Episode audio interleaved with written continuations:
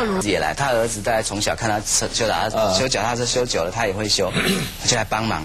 他猜到一个地方，哎呀，这个很要很注意哦，万一你没有按照我讲的，你可能等一下就斗不回来了。嗯，大家就聚精会神。我上课都没那么认真哦，大家听他讲，因为什么呢？因为我们煮好之后呢，我们要用他煮好的这辆脚踏车呢，小组哦六个人要骑脚踏车接力比赛。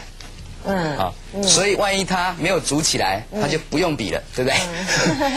所以而且啊，在这个个过程，诱因就对了，让大家专注。对，嗯在这之前呢，我已经跟他们讲好了，你们六个人里面如果有一个人不会骑脚踏车，嗯那你你们剩下五个人一定要把他教到会。嗯啊，所以这个呢，就是一种合作同才的一种互动。嗯啊嗯，我觉得小朋友现在哈都生大概一个两个嘛，家里都生一两个，那都很就是很自我。嗯要跟人家合在一起的时候很困难，嗯所以你就要制造情境给他。嗯嗯像自然课就是一个很好制造这种情境的机会的时候陈。老师请教一下，就是说您教了这么多的小朋友哈、嗯有没有小朋友因为学了这个东西之后，他本来可能对于自然啊这方面呢没有什么兴趣，或者有点自卑，哎，反而也有兴趣了。那会不会也有些小朋友因为太爱玩了，因为实在太好玩了，对不对？一会儿拆脚踏车，一会儿认识星座或什么，结果哎退步了，有家长来跟你抗议，呃，基本上小朋友是爱玩的啊、哦那进步退步哈、对我来讲，我觉得那个没有办法很很在短，就像建构式数学，你没有办法在短时间之内看到。如果是真的用建建构数学去教的话，当然如果不是的话，那可能就永远看不到它的成效。可是呢，自然科是这样子，呃，纸笔测验，像我纸笔测验，我只考五十分。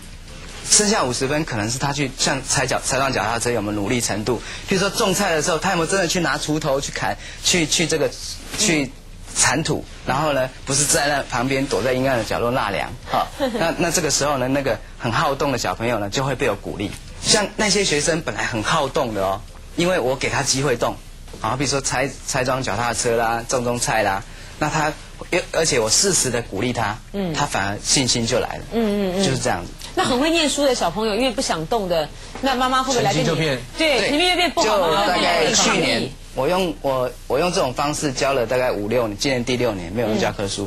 那没有教科书，那个安亲班都会抗议，你知道吗？安亲班说：“哎，老师啊，老师啊，我要帮小朋友复习，不知道怎么复习。”我说：“你就看看他们的笔记本嘛，看看我网站上面的东西。”结果呢，有有一个小朋友从一年级到四年级，每次都考前三名。嗯。到了五年级，第一次上我的课，落落出五名以外。嗯，他妈妈就紧张了，来来找我，下课四点以后来找我，我跟他谈了一两个小时。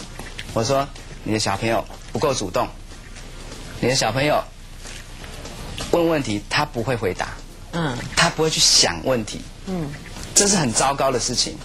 如果他永远都是前三名，他不会问问题，不会想问题，啊，这样以后他会失去他的竞争力。嗯嗯他的前三名只是暂时的，嗯，就像现在有些思考型的就对了。他本来要来骂我一顿的，嗯他说奇怪，你出这什么题目？他考不出实力嘛？这个 前四前四年都前三名，这很稳定了，怎么可能五年级突然间没有前五名呢？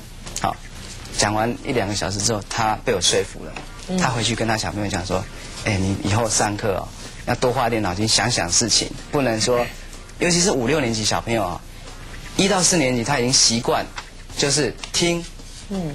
啊，然后比较，因为现在比较没有时间去让师生多一点互时间去互动，互动嗯嗯对嗯，那就简化成说，OK，那就传授嘛，嗯好讲，那小朋友久了他就只有听写，嗯，哎，张老师，我问一下，你摆那瓶那个弹珠汽水是要干什么？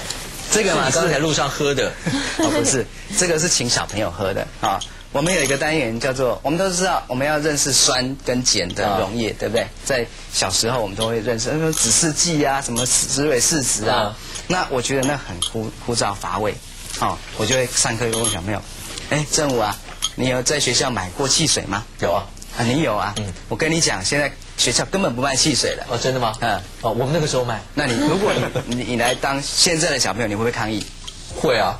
对啊，你你会不会问我说，老师为什么不卖汽水？嗯，你不问我，我我先问你，同学，为什么我们学校不卖汽水？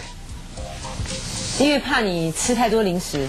因为怕你喝太多不健康的饮料，。那是太制式的回答答案。我们要想一些有创意的，对对。我会说学校不卖汽水我会说我不知道哎，我们去问校长好不好？校长校长 校长在这边。对，在民国八十年的时候，政府已经规定这个在学校里面不准卖碳酸饮料。